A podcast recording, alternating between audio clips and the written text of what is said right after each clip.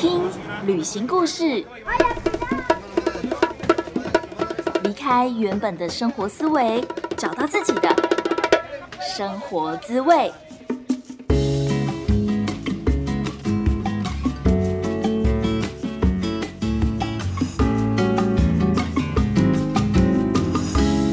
欢迎来到贾斯敏游牧生活第七集，我是 Jasmine。大家好久不见，老朋友应该有发现我们有全新的片头了，这也算是我消失了三个礼拜的原因，真的跟大家说一声抱歉。老实说，就是在我从墨西哥回到台湾的这三个月以来，一直有一种跌跌撞撞、有点茫然的感觉。这段时间一直在问自己，说我到底喜欢什么？我到底可以带给大家什么？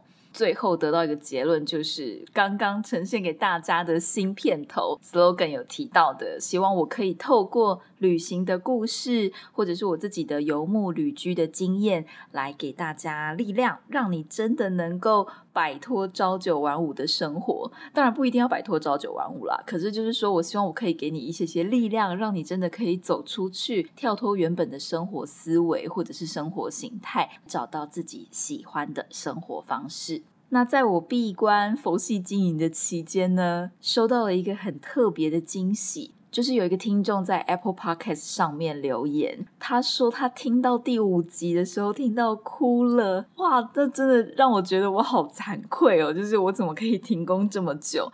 虽然说录音只是，就是你知道，录音其实只是对着空气在讲话。但我没有想到，原来我的故事真的可以感动人呢，所以我就觉得我一定要赶快继续做节目。那我们现在就来念念他的留言，他叫做 Ariel 云，应该是这样子念吧。他说：“很谢谢你做了这系列的 Podcast，第五集是哭着听完的，对现在的我遇到了相关的问题非常有帮助，内心安定了许多。”口罩也拯救了我，要不然等下会被全校师生关注。谢谢云的留言，虽然我不知道你的故事，但我觉得看了你的留言以后，我也觉得很心疼。我想你内心一定经历过很多的挣扎。我们人的这种各种状况跟感觉。啊，你可以说它很像是春夏秋冬。其实我们换一个角度想，当你觉得你自己在谷底的时候，那表示你要开始往上爬了。就是说，当你觉得冬天现在是你的冬天的时候，其实很快的春天就会来了。我很高兴我说的这些故事能够帮助到你，或者是让你能够有一个情绪上的出口，也希望你可以找回那个安心快乐的自己。非常欢迎大家到 Apple Podcast 上面帮我打新评分，也顺便留言告诉我你听完以后的感觉，再把这个节目分享给可能也是喜欢旅行，或者是说你觉得你最近好像卡在一个生活状态里面出不来，可以分享给那些想要走出去的朋友。好，再说回我的新片头，要特别感谢帮我制作片头的混音师 Kino，我真的很喜欢，也希望大家在点进来节目的时候，先听到飞机声，然后就有一种身临其境，准备要开始旅行的感觉。Kino 他真的非常的酷，他是录音师，也是一个混音师。去年他在纽约学当代艺术，现在是一个声音艺术家。能够帮你量身定做属于你音频节目的特色片头。我本来以为 Podcast 的片头不就是把音乐啊，或者是你的 OS 叠在一起就完成啦？为什么还要找一个人来帮你设计片头呢？在 Kino 帮我做完整个节目的片头片尾之后，我真的完全改观，也非常的感谢他。就是他不是随随便便塞给你一些音乐，然后叫你录几句 OS，把它咪在一起。而是说，他会真的很用心的去了解你的节目理念，或是你想要创作的内容，甚至是你可能未来会走的方向，再从这些关键字里面来设计你的节目片头。而在讨论的过程当中，其实我也发现了我自己的盲点。呃，当你自己一个人在埋头苦干的时候，会很像无头苍蝇，你不知道你自己到底在干嘛，也不知道自己其实真的想要做的事情是什么。可是，在跟 Kino 讨论的过程当中，他能一针见血的点出来你的节目的盲点，也让你的创作可以更聚焦，然后再透过这个新的片头，可以让听众在整体的听觉上有更高的层次。好，说到这里，可能你有点不相信。你如果不相信的话，你就把节目拉回去片头啊，你再听一次，仔细听听看，有哪几种旅行的元素，是不是音乐的风格也搭得非常好，会觉得很自然，想要再一直听下去。希望大家可以在听旅行故事的时候，好像是跟着我一起去游牧，一起去旅行的感觉。那我到底是如何，又是为什么？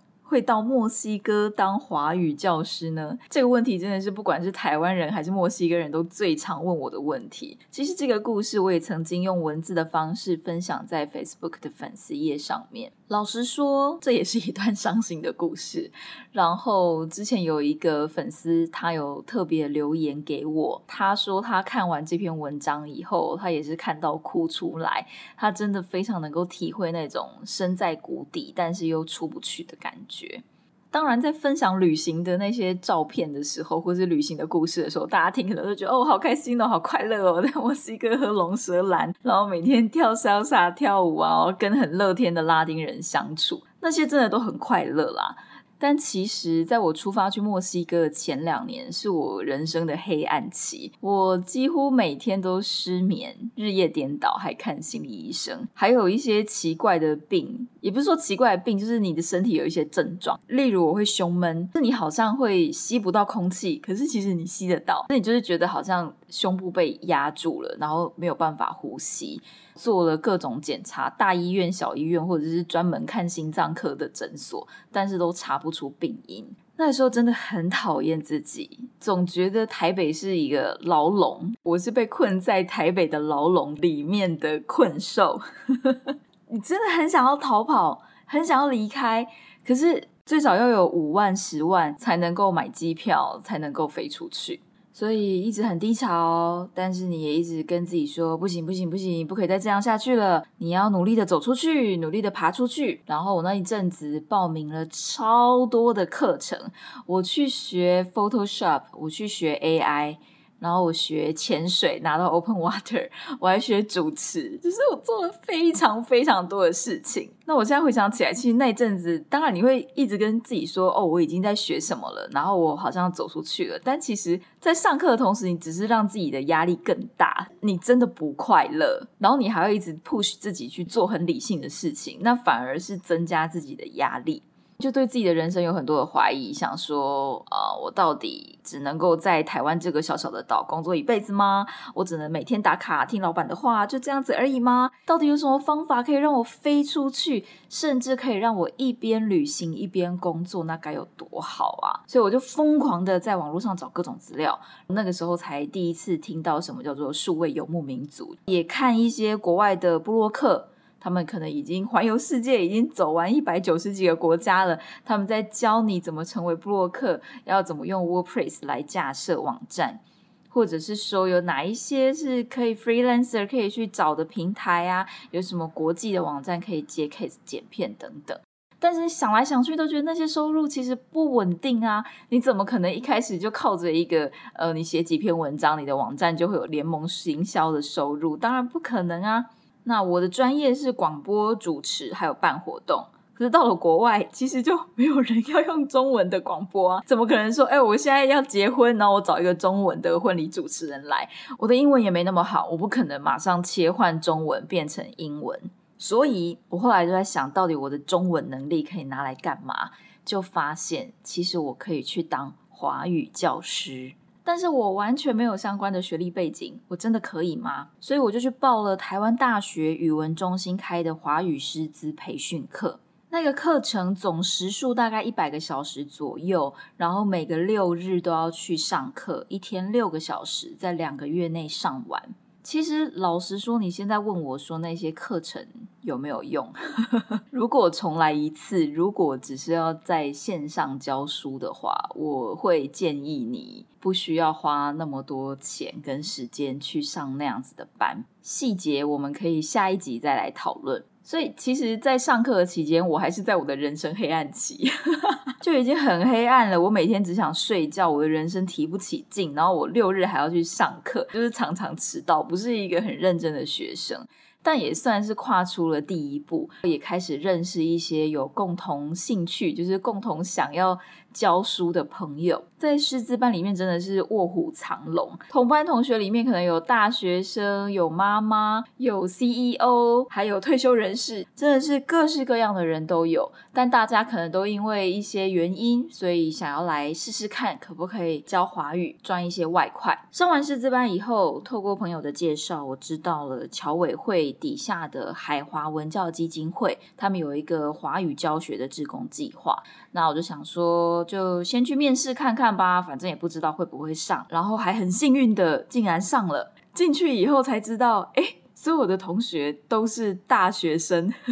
但我那时候已经工作了几年，就有点老了。我觉得这个计划有一点像是让华语相关学系的大学生有一个实习的机会。所以里面的社会人士比较少，但就是因为这些志工最终的目的是要到全球各个国家的侨校教书，所以海华设计了一系列非常踏实的课程。那这个课程主要是针对幼儿，大概四岁到十二岁的小孩子的华语教学课程，也是一样，六日要去上课，但是总时数大概是六十几还是七十几个小时。我觉得海华的志工计划对于刚入门的华语老师来说真的是非常好。但是如果你不喜欢小孩，你不想要教小孩的话，就千万不要来，因为要不然你真的会疯掉。那大部分的侨校都是在美国、加拿大或是东南亚，可是我就是想要去那些呃比较特别的国家，所以我在填志愿的时候，我就选了比较冷门的墨西哥、约旦还有巴西。最后会选择墨西哥的原因，就是因为跟约旦和巴西比起来，墨西哥的物价最低，语言呢是西班牙文。西班牙文就是你整个中南美都通用，你只要学会了西班牙文，你要去旅行秘鲁啊、智利啊、阿根廷啊，通通都可以用。所以我觉得墨西哥相比另外两个国家，好像 CP 值最高。那志工的服务其实只有六个星期，那个时候我根本没有想过说我服务完要干嘛，就是一直在逃避这个问题。我只是想要把自己丢出去，丢到国外而已。我就想说啊，服务完六个星期，至少可以玩个两个月吧。然后一边走一边去想，说我接下来下一步要怎么做。觉得放自己一个长假也好啊。那后来因为我服务的那间学校有缺老师，所以我回到台湾两个月以后，我又再一次的飞到墨西哥，成为了中文老师，也是我第一个正职的华语教师工作。这就是我如何摆脱黑历史，展开新生活。为什么到墨西哥教华语的故事？如果你也是想要把自己丢到国外，过着一边旅行一边工作的生活，你想要试试看华语教师这条路，请你留言告诉我，你有没有什么问题？我是真的人，我一定会回你。好，如果你想继续听旅行的故事，可以在 Apple Podcast、Sound Out、YouTube、Spotify 或是 First Story 等等平台来订阅我的声音。如果你想要看到更多的墨西哥生活照，请 follow Instagram。如果你想要有我的最新消息，请 follow Facebook。不管你现在在哪里，很谢谢老天爷给我们这个缘分，让你听到了我的声音，也非常谢谢你花时间听完今天的节目。谢谢你的收听，Thank you, gracias。我们下次见，Adios，See you，拜拜。